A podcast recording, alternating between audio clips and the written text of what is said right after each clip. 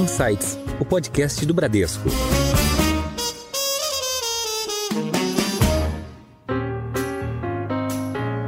Olá, bem-vindos a mais um episódio do Insights, o seu podcast semanal que provoca um novo jeito de pensar. Eu sou a Priscila Forbes e hoje nós vamos falar sobre a participação da mulher no mercado de trabalho. As mulheres ainda são minoria no mercado de trabalho e na pandemia viram sua participação cair nas empresas. Dados da Organização Internacional do Trabalho para América Latina e Caribe mostraram que 12 milhões de mulheres perderam seus empregos em 2020. Como reverter essa lógica? Existem empresas que têm mais mulheres em toda a estrutura de trabalho? Para falar mais sobre isso, hoje nós vamos conversar com a sócia fundadora e presidente do Conselho de Administração da Sabin Medicina Diagnóstica, a doutora Janete Vaz. Doutora, muito bem-vinda ao Insights. Oi, Priscila, obrigada. Será um prazer participar com vocês. Obrigada, Glaucimar, nossa companheira de jornada há algum tempo, né? A gente está muito feliz de estar com vocês aqui hoje. E como a Janete já anunciou aqui, temos de volta a presença da nossa diretora executiva do Bradesco, a Glaucimar Petkov. Glau, bem-vinda de volta ao Insights. Ô Priscila, obrigada, é sempre um grande prazer estar nesse que já é um grande sucesso.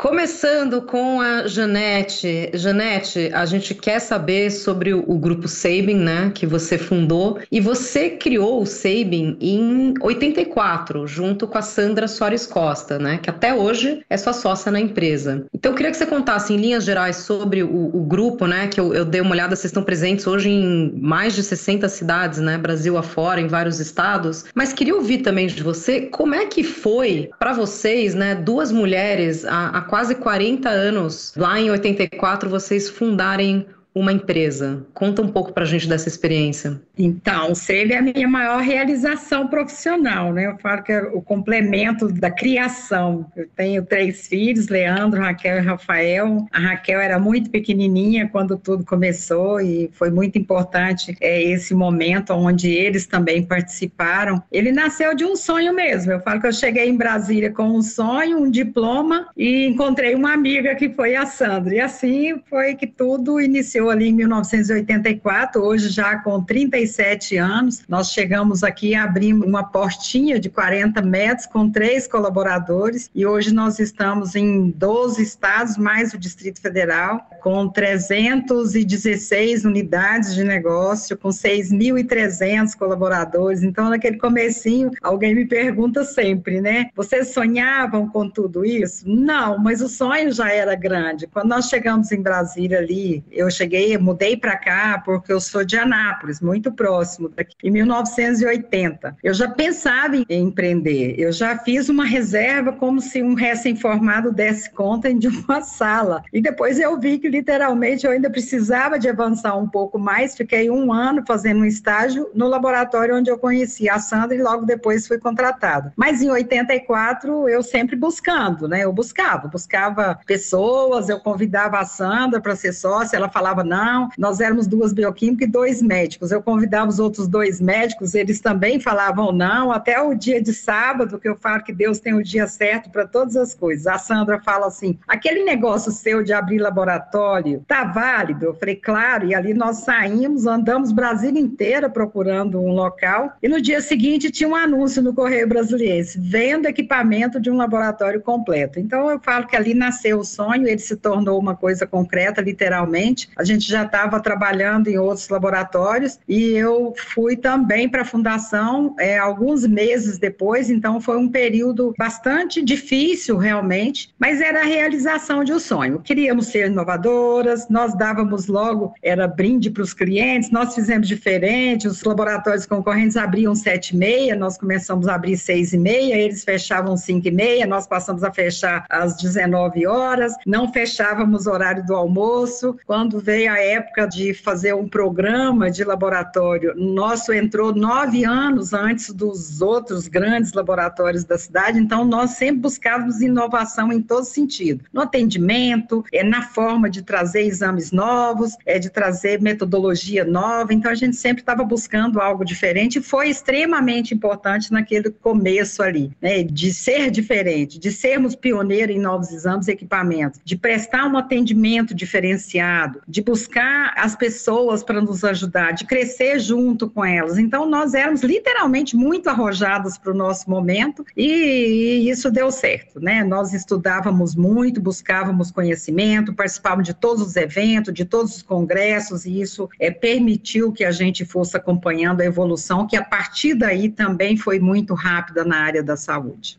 Janete, uma curiosidade que eu tenho e acredito que as pessoas também. Hoje a gente está falando de um percentual de mulheres na ordem de quanto no SEIBIN? É muita gente, viu? 78% dos 6.300 são de mulheres. Nós olhamos sempre isso, a naturalidade, é, nós procuramos fazer o crescimento de todo mundo, nós construímos uma empresa feminina, de alma feminina, mas onde os homens são bem-vindos, onde a gente consegue fazer o equilíbrio de uma forma muito natural. Cada um dando o seu melhor, cada um trazendo realmente aquilo que o diferencia. E claro que teve as características femininas com a construção da empresa, com o cuidado, com o zelo e principalmente com a gestão de pessoas. E uma coisa que eu gostaria né, de compartilhar e de aprender com você é que a gente vê que os desafios por ser mulher eles acontecem, assim como acontecem desafios para os homens também, né? E várias vezes durante o dia a gente não tem um período que falar ah, hoje o desafio é maior ou menor. Isso independe da organização, independe do tamanho da organização, do local que a gente esteja inserida e a gente gente vê que a nossa vida ela é contínua, né? Ela acaba sendo formada por grandes elos que acabam se encontrando. E aí eu acredito que quando a gente fala em desafio, a gente tem que manter atenção e, e exercitar o que eu chamo de conexões, né? Como é que a gente vai unindo os pontos para que a gente se prepare para esse dia. Hoje nós temos claramente o desemprego das mulheres na ordem de 14% antes da pandemia, que subiu com a pandemia para 17% e ainda ainda não retornou, ou seja, nós tivemos um aumento e lá ficou. Quando a gente olha para o mundo masculino, o desemprego era na ordem de 10%, subiu para 12,5%, só que já está abaixo de 11,5%. Então, assim, existe uma diferença clara aí, e eu gostaria que você compartilhasse conosco como vocês preservaram os empregos das mulheres durante a pandemia e agora. Bom, quer dizer, nós continuamos, né? Então, nesse processo ainda contínuo de pandemia. É, preservar emprego foi a nossa principal objetivo no começo, né? Quando a pandemia começou ali, que veio já aquela pergunta imediata, né, de todo mundo, de vai reduzir os salários, vai demitir pessoas, né, a gente já começou desde aquele momento ali, determinante, foi o que eu falei para a Lígia ali no começo, não vamos demitir ninguém e não vamos reduzir o salário de ninguém, apenas o das acionistas, mas nos demais nada, né, reduzir o impacto social e econômico provocado pela pandemia também esteve na pauta das nossas prioridades, né, isso era o essencial essencial naquele momento ali. Nós apoiamos os movimentos importantes do país, como Não Demita, o hashtag Não Demita, né, que reuniu várias empresas de vários segmentos em prol da responsabilidade social, e isso foi, assim, extremamente importante para a gente também. Então, nós tínhamos isso como meta, e além do mais, nossas pessoas também se sentiram comprometidas com o momento de protagonismo, né, então nós todos estávamos vendo intensamente com uma missão única, ajudar a salvar vidas. Isso foi muito forte aqui dentro. Então a gente teve essa colaboração, motivação, uma liderança extremamente transparente, comprometida, e eu acho que isso foi o que nos ajudou nesse momento de entender que todos deram o seu melhor, todos sabiam da sua importância, todos sabiam que eles estavam participando de um momento que não havia regras determinadas, era tudo muita incerteza, e eles estavam fazendo um papel que era um papel diferenciado. Eu falo que o medo existia, mas foi muito mais soberana a coragem e a vontade de servir que existia dentro de cada um. Foram 2.500 colaboradores que foram voluntários na campanha de vacinação durante seis meses. A gente ajudou a fazer em 54 mil doses. Então, eu falo assim, ó, independente de homens ou mulheres, né, a gente viu foi um grande compromisso de todos com o momento que a gente estava vivendo. Então, nós não ajudamos a, a salvar os empregos, eles mesmos ajudaram ajudaram a salvar e ajudaram a fazer o seu papel social. Eles mesmos se sentiram importantes e necessários. Então, acho que essa foi a nossa visão, a nossa leitura de como tudo aconteceu. Existia medo, existia incerteza, mas existia segurança, existia é uma comunicação intensa, existia um comprometimento intenso da liderança e existiam pessoas comprometidas com a empresa e com o cliente e com ele mesmo.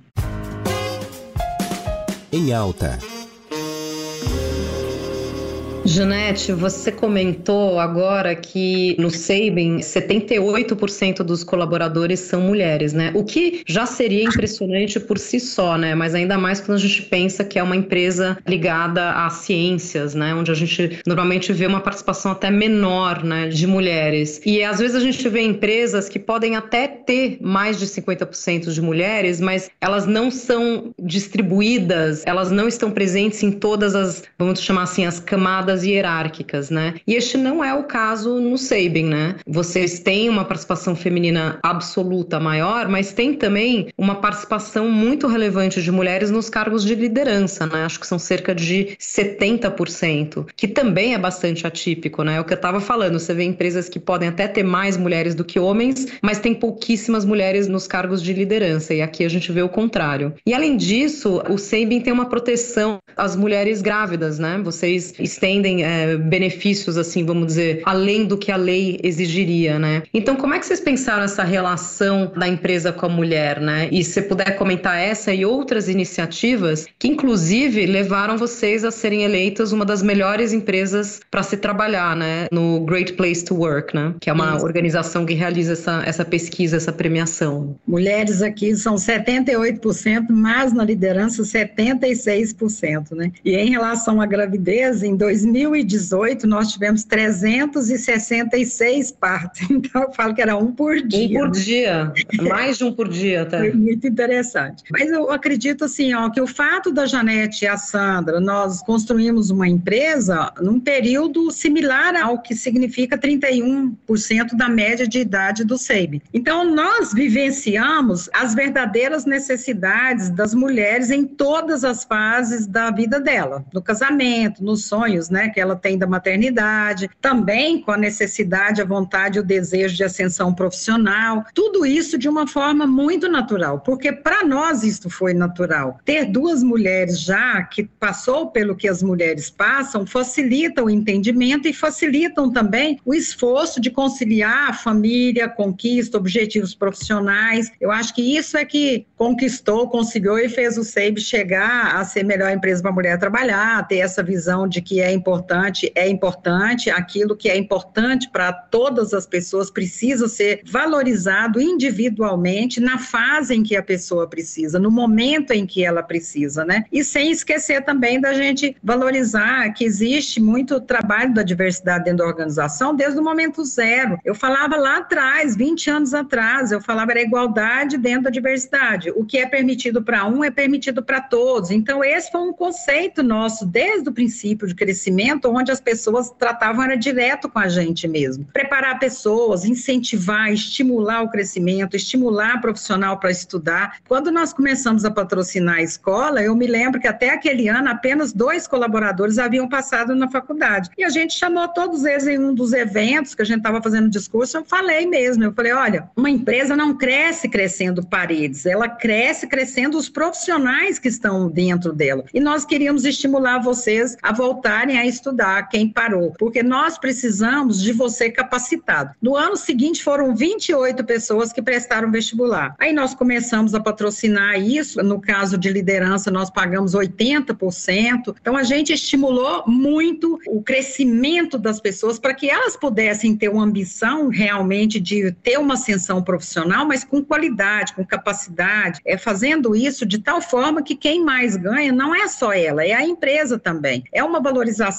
que a gente deu e que foi importante para todos eles. Eu acho que mostrou para eles o, o desejo e a vontade extra que a empresa fazia nele mesmo, né? De uma vez quando eu estava fazendo a autorização, eu me lembro que tinha em minhas mãos, acho que era 180 pedidos de autorização de faculdade. Eu não aguentei, eu entrei no sistema, o sistema falava com 100% da organização e eu falei: estou muito orgulhosa, feliz e emocionada por estar liberando hoje a faculdade dos profissionais que passaram no vestibular e que já estão durante esse período estudando. Porque todo ano fazia novamente um contrato onde ele tinha também os compromissos ali de tirar nota boa, de passar, tinha as regras também que passavam. Ah, e eu completei falando assim: eu tenho certeza que seus pais gostariam de ter feito isso e só não o fizeram porque não tiveram condições. Isso trouxe para eles ainda um compromisso maior daquele investimento que a empresa estava fazendo neles. E eles ficaram muito gratos, muito gratos mesmo, né? Então a gente viu isso acontecer dentro da empresa e eu falo que você só consegue trazer a satisfação, a motivação das pessoas se você fizer algo que vá trazer transformação na vida dela, que vá causar mudanças na vida dela. E é, a educação é um dos que traz grandes mudanças, grande transformação, traz felicidade e, acima de tudo, reconhecimento. Por isso que a gente tem essas premiações durante esse período todinho. Você realmente tocou principalmente em alguns pontos assim que são determinantes, né? O aspecto educacional, a gestão do conhecimento como um vetor realmente decisivo, né, para que as pessoas possam crescer, ter a possibilidade de inclusão, que é muito importante, e não a diversidade apenas, né, o quanto elas estão inseridas para que tenham as possibilidades iguais, e aí você fala muito dos aspectos igualitários, né? E eu acabo percebendo também que a qualidade da nossa entrega ou da nossa participação na sociedade, ela vai muito além do gênero. E a gente vê isso nas suas palavras, nessa né, troca que nós estamos tendo, né? E a gente acaba percebendo também que o nosso espaço ele existe, falando de mulher, né?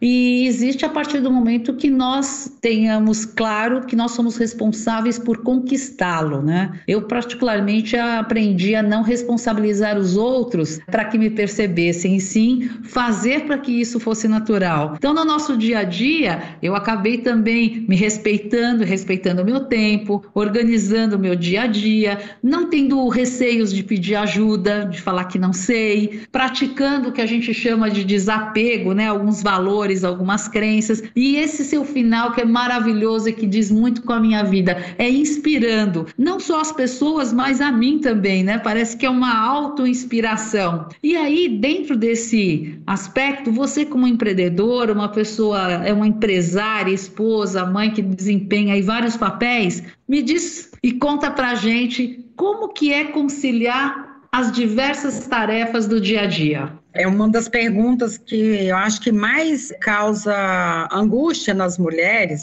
porque ela se cobra demais, né? Esse é um dos papéis da mulher, é este também, da sensibilidade, achar que não está entregando tudo, que não é uma mãe perfeita, que não é uma esposa perfeita, porque está se realizando profissionalmente. E o que a gente tenta mostrar para todas elas, que é possível haver o equilíbrio, é possível você conseguir conciliar todas as atividades, todos os pilares que você conduz, de forma que você consiga vencer em todos. Eu sempre acho que tem um pilar ou outro pilar que certamente não será 100%, né? Mas você precisa de não se cobrar 100%. O momento em que eu vejo que eu sou humana e que eu também preciso entender que às vezes eu vou errar, às vezes eu não vou ser 100%, e isso não faz com que eu seja uma pessoa ruim ou uma profissional ruim. Eu sou uma profissional e pronto, né? Isso é que é importante você estar tá conduzindo e ensinando as pessoas. Eu cheguei a procurar psicólogo, né? Eu tinha o Leandro e a Raquel, e a Sandra já havia saído do emprego, nós ainda não tínhamos o SEB. A Sandra deu à luz 6 de novembro, o Guilherme fez 40 anos agora, e a Raquel vai fazer 40 anos 6 de dezembro. Então, nós duas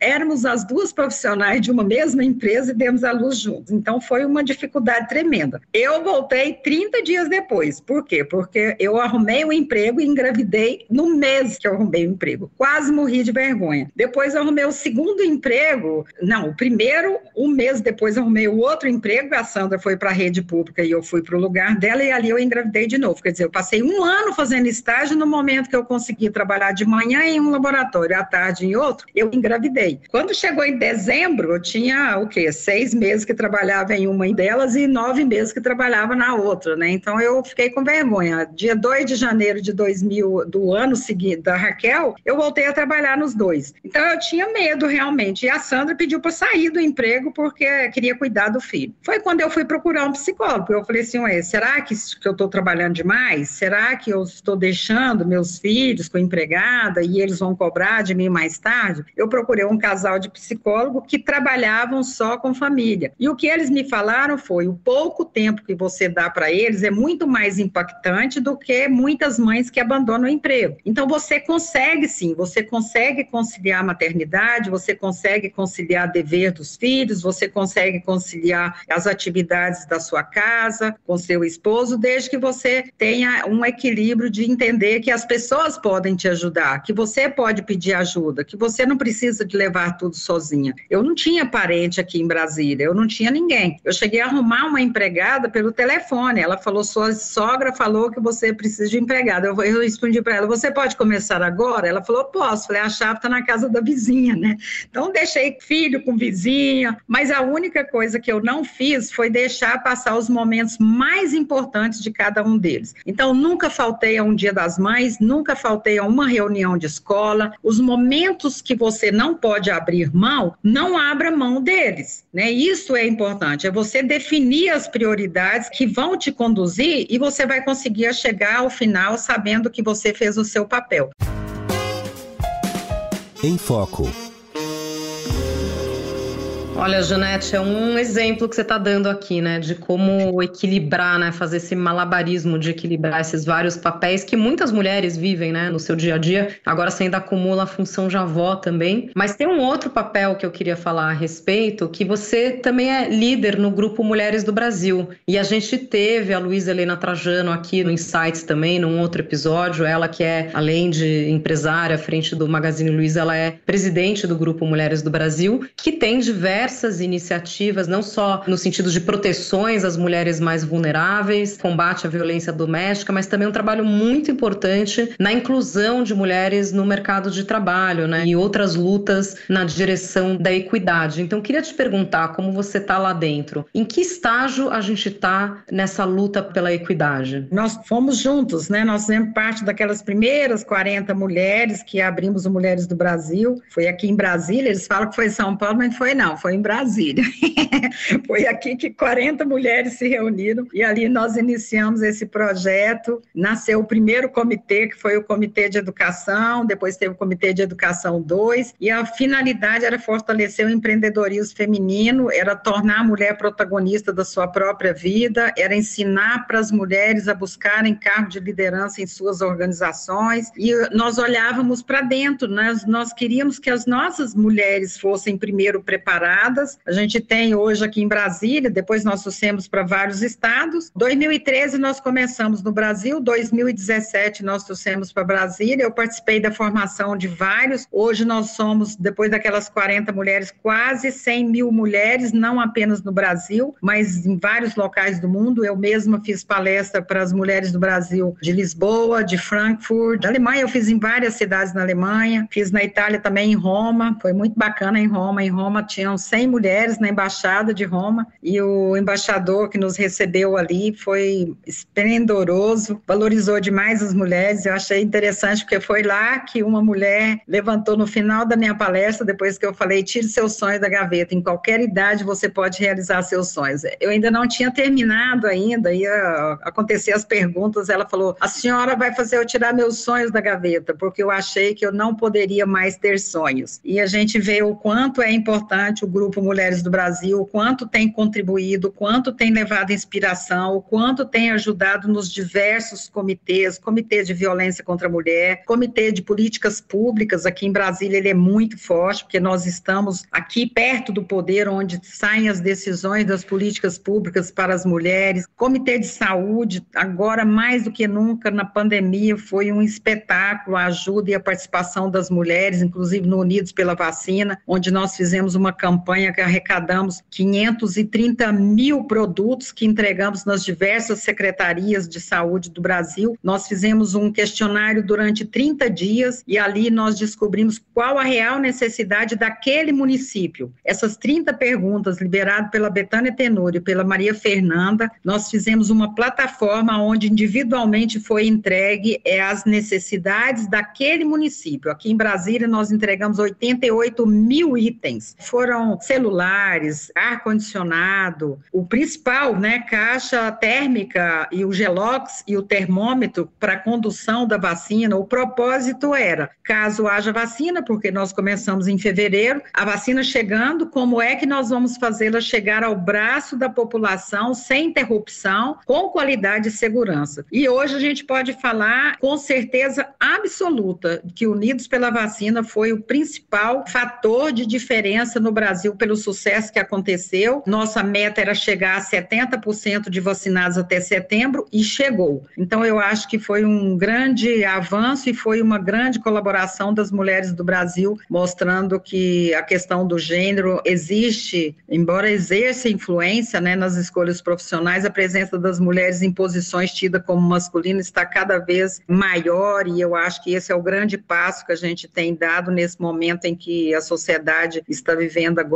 valorizando isso. É, os conselhos estão trazendo as mulheres para o meio também. O conselho que não tem mulher está preocupado com isso e já está trabalhando em cima disso. E a gente tem visto com muito bons olhos esse movimento, né? A gente tem participado e tem visto a diferença que hoje é a atuação das mulheres dentro das organizações, diferentemente de 10 anos atrás. Quando você vê um movimento igual esse de hoje, onde vocês começaram falando exatamente da preocupação do banco estar colocando as mulheres a cargo de liderança, os demais empresas, não só de banco, mas as demais empresas que são geridas por homens, elas estão também buscando colocar as mulheres em cargos antes que nunca havia um espaço para as mulheres. E esse equilíbrio aqui é muito importante. Esse equilíbrio é que traz vantagem e lucratividade para as organizações e, acima de tudo, é a única coisa que nós queremos. É senso de justiça com a capacidade das mulheres, com o potencial das mulheres e com a contribuição das mulheres na sociedade de um modo geral. É isso mesmo, né, Janete? Essa coisa de que a gente acredite em sorte, não existe sorte. A gente tem a competência, a importância de uma entrega, a determinação, a paixão pelo aquilo que a gente faz, né? E você falou desse exemplo que você deu, como é gostoso sonhar, mas como é maravilhoso a pessoa tirar do sonho, sonho e conquistar, né? Fazer com que isso se torne realidade. E eu vejo que, principalmente no dia a dia, a autoconfiança, o autoconhecimento, lidar com as nossas fraquezas. Você falou da terapia, né? Quando você procurou, é deixar esses tabus de lado. A gente tem que entender e enfrentar as nossas fraquezas para que a gente possa se fortalecer. Afinal de contas, a gente às vezes esquece, mas o tempo de todos é finito. Então, conforme a gente vai aproveitando de uma forma muito mais ampla, melhor para cada uma de nós, sem dúvida alguma. Eu sei que hoje, até mesmo no seu discurso, né, nós temos muitos caminhos, eles existem, eles estão aí. Agora, nossa determinação, nosso interesse, a nossa predisposição e que seja sempre positiva, né, assim como os verbos que a gente utiliza, que sejam conjugados para crescimento, realmente faz uma diferença muito grande. Eu vejo também, por um outro lado, que quando a gente tem uma atenção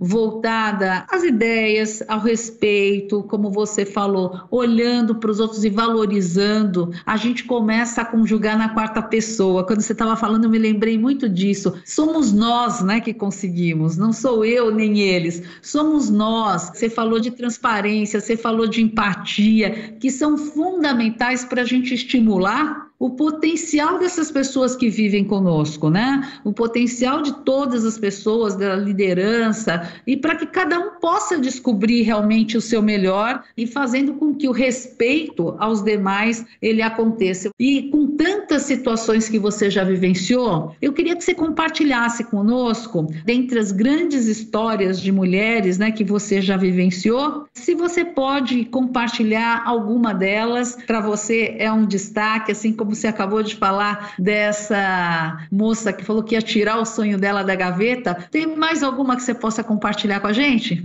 Ah, tem um monte. O que eu mais tenho na minha vida são histórias construídas, né? Eu vejo quantas mulheres maravilhosas. Eu fui agora para Manaus, visitei a nossa unidade de Campinas, de Osasco, Alphaville e de São Caetano do Sul. E quando você vê, o meu sentimento era assim, da ausência, né, da distância. E é tão gostoso você ver que o legado, ele prevaleceu, que as pessoas, mesmo aquelas que não nos conheciam, elas estão assim envolvidas e inspiradas nas histórias que nós contamos, que nós deixamos ali. Eu aprendi muito com duas mulheres muito fortes, né, que foi minha mãe e minha avó. A minha avó, ela casou aos 13 anos, aos 18 anos ela ficou viúva, mãe de dois filhos e grávida do terceiro filho. A minha avó, ela conduziu a vida com esses filhos até 80 anos, né? Ela faleceu aos 89 anos. Aos 80 anos ela caiu, quebrou e ficou numa cama durante nove anos. Mas até 80 anos a minha avó vendeu Avon, foi a maior vendedora de Avon de Anápolis. Ela ganhava prêmio, era geladeira, televisão. Então, assim, é um aprendizado que não existe em livros, né? Uma pessoa que nunca esqueceu um aniversário das pessoas próximas, de primo, sobrinho, vó, mãe, pai, todos. Aquelas datas importantes, ela era uma presença. Dia das Mães, todos eram na casa dela. Então, ela, a é, casa de vó é casa de vó. O aprendizado de vó é uma coisa estupenda na vida da gente. A minha mãe é uma mulher extremamente tímida que teve. Se eu hoje estou aqui, foi porque ela abriu mão da vida dela, ali no meio da parentela dela. Até 10 anos eu morei em fazenda. E ela, muito tímida, mudou para a cidade, para um lugar onde ela não conhecia ninguém. E ela sempre valorizou estudo. Seis filhos, todos tiveram formação. Então, ela, essas duas, para mim, são as minhas duas principais gurus na vida. Mas tem algumas mulheres também que eu me inspiro muito pela vida que deixaram, pelo que fizeram, né? Cora Coralina, para mim, é uma deusa do Goiás, né? Então, a mulher que começou a escrever, escreveu tão bem, deixou tanta história maravilhosa para gente. A irmã Dulce, a Zilda Armes, a Ruth Cardoso, a Luísa Helena, a Sandra, minha filha, minhas duas netas, essas mulheres todas me inspiram todos os dias, né? Os ensinamentos delas, eu acho que mudam a vida de qualquer pessoa. Deixar o legado pela doação, pelo conhecimento, pelas ações incansáveis com os pobres, como o caso da Madre Teresa, da irmã Dulce, são mulheres que deixaram essas marcas. A Luísa Helena, que eu falo que Deus fez a Luísa Helena e jogou a forma fora, porque não tem outra pessoa igual a Luísa Helena. São mulheres influentes, literalmente, que eu acho que influenciaram muitas pessoas. E a gente vê também o nosso poder de influência, né? A gente sabe da nossa capacidade que hoje nós exercemos dentro da organização. Nós não podemos errar. As pessoas estão focadas naquilo que nós fazemos. Nós precisamos de ter um cuidado imenso com o que falamos e o que fazemos, porque sabemos que isso pode influenciar outras mulheres. Então, eu acho que esse é o cuidado maior que a gente tem hoje, é de estar podendo ajudar na transformação de muitas mulheres. Quantos exemplos maravilhosos, né? E a gente, às vezes, é só olhar ao nosso redor que a gente vê outros exemplos, né, nas nossas respectivas organizações. Agora, Janete, você que está à frente de uma empresa no setor de saúde, né? Queria que você fizesse um balanço da vida pós-pandemia, né? Como é que a gente está emergindo essa sociedade que passou por esse período, né? Muito duro, de muita privação, de muitos óbitos, né? Infelizmente, muitas pessoas também perderam o emprego, então um período de extrema dificuldade, de muita dor. Mas como é que a gente sai dessa pandemia e principalmente, né, com a sua visão aí de alguém que está na linha de frente no setor de de saúde? É, a crise foi uma crise de saúde, né? Então foi uma crise no bem mais essencial de todo ser humano, que é literalmente a saúde. Nós passamos por essa pandemia aí de uma forma muito intensa. Eu falo que sempre estava preparado, porque tudo que nós fizemos anteriormente, em inovação, em crescimento, ele fez com que a gente tivesse preparados para esse momento. Quando começou a falar em dezembro ainda, foi quando eu procurei o pessoal da biologia molecular, mandei uma mensagem para eles do que eu havia recebido, e eles falaram: Nós já estamos desenvolvendo, doutora. Tanto é que nós fomos um dos primeiros que liberamos o exame. Então, eu acho que isso já foi uma grande ajuda e a inovação, na verdade, ela já fazia parte mesmo, né? Nessa crise sanitária, a gente viu que os nossos líderes, mais do que nunca hoje, eles foram buscar lá no futuro e trazer para o presente aquilo que a gente projetou e que está vivendo agora. Literalmente, a gente antecipou tudo que estava planejado para os próximos três anos, né? Um, dois, três anos, nós trouxemos tudo para a atualidade e foi incrível como tudo aconteceu. Eu vejo com um olhar de que realmente é muito triste pensar na quantidade de pessoas que morreram, mas tem o lado positivo também. Quando a, a crise chegou, quando a pandemia chegou, ela fez uma coisa que mudou o rumo e a direção de tudo. Nós terminamos o ano de 2019 só falando pensando em inovação, em visitar Israel, porque era onde existiam as tecnologias na área de saúde, em visitar a China, em ir para o Vale do Silício, era todo mundo falando sobre esse mesmo assunto. Entretanto, o que, que a pandemia fez? Voltou todo mundo para casa para a gente valorizar outras coisas, né? Nós valorizamos a família, os pais que estavam terceirizando os filhos reconheceram que isso realmente não estava certo, os professores foram valorizados e a área de saúde foi o grande suporte desse momento que todo mundo precisou. Seu guia. Mas, Janete, para encerrar aqui o nosso podcast, o nosso papo, que foi muito rico, a gente tem uma tradição aqui no Insights que é pedir dicas de leitura. Pode ser uma leitura mais informativa, mais científica, mas pode também ser algo de lazer, né? Porque não vamos esquecer que é importante a gente ter os nossos momentos de lazer. Então, pode ser leitura, pode ser série, pode ser alguma atividade, o que você quiser indicar e compartilhar aqui com os ouvintes do Insights. Vou recomendar os livros que eu não abri mão também. Vou falar dos dois últimos, né, que eu li, que é Novos Caminhos, Novas Escolhas, gostei demais do Abel Diniz. Eu gosto muito de ler literatura e saber onde as pessoas que foram vencedoras, quais os segredos daquelas personalidades ali. Do Simon Sinek também, esse é um livro de cabeça para mim já. Comece pelo porquê e eu acho que ele é um livro que eu não vou parar de ler nunca, porque toda vez que eu vou ler, eu volto ao capítulo anterior e leio outra vez. Mas já está nas minhas mãos já os dois próximos, que é Mude Você, o Mundo, do Gabriel Cardoso, que é livro nosso, do nosso gestor do Instituto SEIB, um livro fácil e muito gostoso de ler. E ontem eu fui no lançamento do Jaque Correia, que é um grande amigo nosso, foi presidente da Coca-Cola e uma pessoa que trabalhou durante, acho que 14 anos como presidente da Coca-Cola, e ontem ele lançou Love Stories, com as várias histórias dele como relação pública no mundo do governo. Aí eu acho que ali nós vamos ter grandes histórias que ele é um contador de história nato, então certamente será uma boa leitura e bem recomendado também.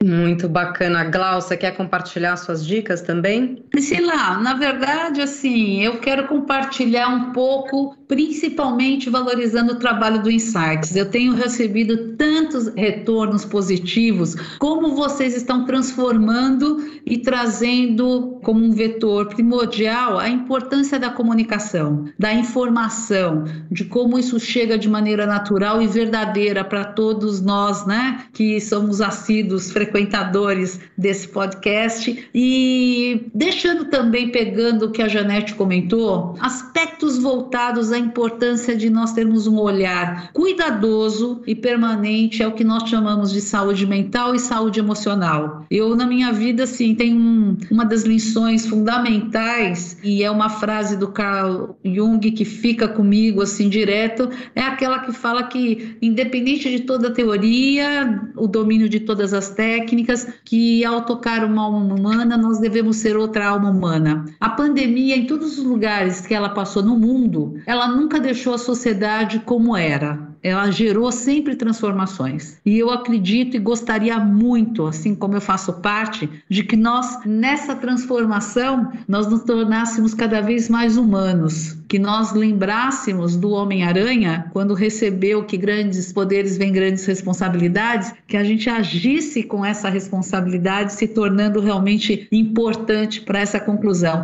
E de literatura, eu vou confessar para vocês que eu resgatei a arte da guerra. Sun Resgatei com outros olhos, com um olhar mais estratégico depois de tudo que a gente passou. E Priscila, vou te dizer, parece que foi uma outra leitura. Eu já li algumas vezes, mas assim, depois de tudo que nós passamos e que estamos ainda vivendo, né, buscando realmente um autoconhecimento ou entender tudo isso, que parece mais um filme de ficção que nós vivemos, estamos vivendo, eu diria para você que é algo que eu curti muito muito revisitar. Muito bom. Nós conversamos hoje com a Janete Vaz, sócia fundadora e presidente do Conselho de Administração do Grupo Sabin, a doutora Janete. Janete, obrigada pela sua participação no Insights. Obrigada, eu que agradeço. Foi uma delícia estar aqui hoje com vocês duas. Alcimar, você arrasa sempre. Priscila, obrigada aí pelo carinho e pela condução. Nós que agradecemos. E Glau, você falou da importância né, do reconhecimento do Insights. Você faz parte dessa história história, né, com as suas contribuições aqui em diversos episódios. Então, queria agradecer mais uma vez. Glaucimar Petkov, diretor executivo do Bradesco. Obrigada, Glau. Obrigada, Pri, a toda a equipe. Parabéns mais uma vez. E vamos continuar, porque a comunicação ela tomou uma força agora muito maior e importante para que a gente possa valorizar, se atualizar e realmente ter com a transparência que a Janete falou. Transparência, gente, na nossa comunicação é vital, assim como ética, integridade, que é o que Insight traz para gente. Um beijo grande. Beijo. E vocês que nos acompanham já sabem, toda semana tem um episódio novo no seu Insights. Tchau, até a próxima.